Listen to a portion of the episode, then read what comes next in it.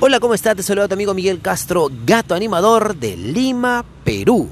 Si bien es cierto, me he descuidado mucho aquí en Spotify o en cualquier aplicativo de podcast que tú tengas y me estás escuchando, pero tú sabes, por la pandemia me alejé bastante y me arrepiento. Ahora voy a tratar de hacer un podcast diario sobre pasajes de mi vida, experiencias vividas, etc, etc, etc. Ese.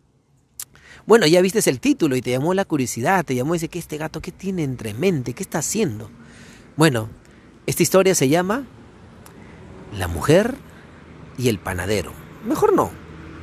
Le, le voy a cambiar el texto, ¿ya? le voy a poner La vecinita y el panadero. Yo tenía 9, 10 años por ahí. Y jugando con mi amigo Kenji, nos venimos del parque, con mi amigo Oscar, eh, qué sé yo, en bicicleta, caminando, skate no recuerdo muy bien, y pasamos por una esquina cerca de mi amigo Kenji, en toda la esquinita, donde ahora hay una tranquera. Eh, un panadero siempre se estacionaba a la misma hora. ¿Cómo nos damos cuenta? Porque en esa época no teníamos reloj, ¿no? De muñeca, nada, ni celular, nada. Este, te estoy hablando hace 27 años, saca tu cuenta. ¡Ah! Allá por, no sé, por el 90 y... ¿Dos? ¿Por ahí? Sí, algo por ahí, 92, 93.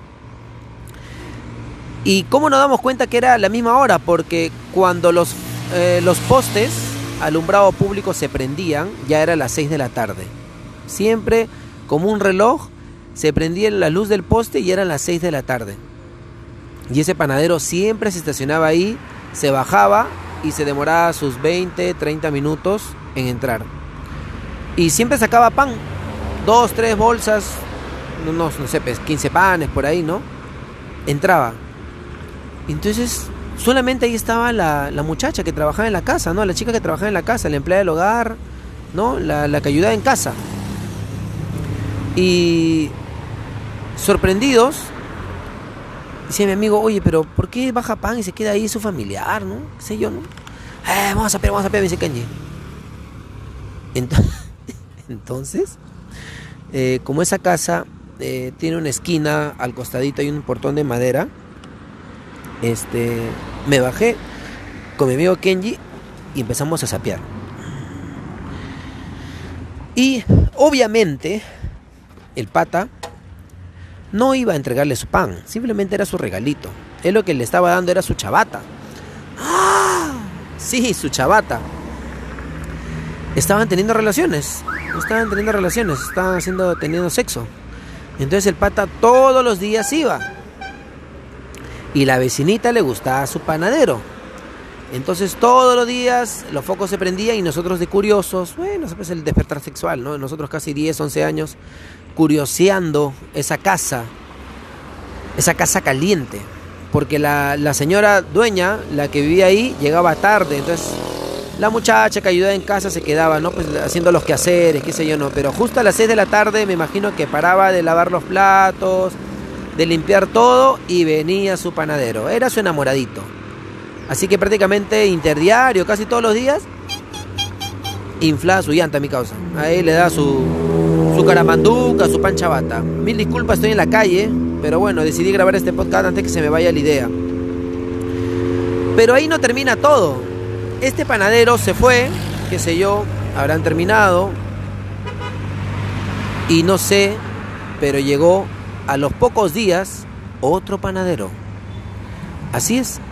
Tenía otro tipo de carrito blanco que tocan su, corneta, su chicharra como la del chavo, ¿no? Así, de pan.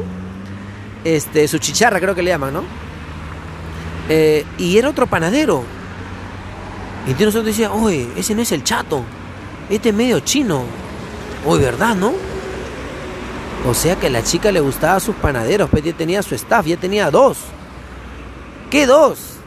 De ahí a la semana venía dos, tres. Ya nos cansamos de observar, de escuchar que están tirando, que están teniendo relaciones, ya era como cuatro panaderos ya, pero entonces el título no debería ser La vecinita del panadero sino la vecinita y sus panaderos. Porque esta, chica era brava, Dios mío. ¿eh? Era una chica muy bonita, de, de, rulos, bien bonita, bonita, bonita, bonita. ella y sus cuatro panaderos, pues no, en menos de un año.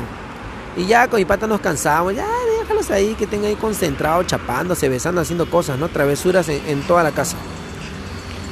Ya, pero eh, nada, así es. Espero que te haya gustado este podcast. Cuídate mucho. Se despide tu amigo Miguel Castro, gato animador de Lima, Perú. Dime de qué parte del mundo estás escuchando este podcast. Bendiciones. Se despide tu amigo Miguel Castro. Chau, chau, chau, chau. El gato animador. Chau.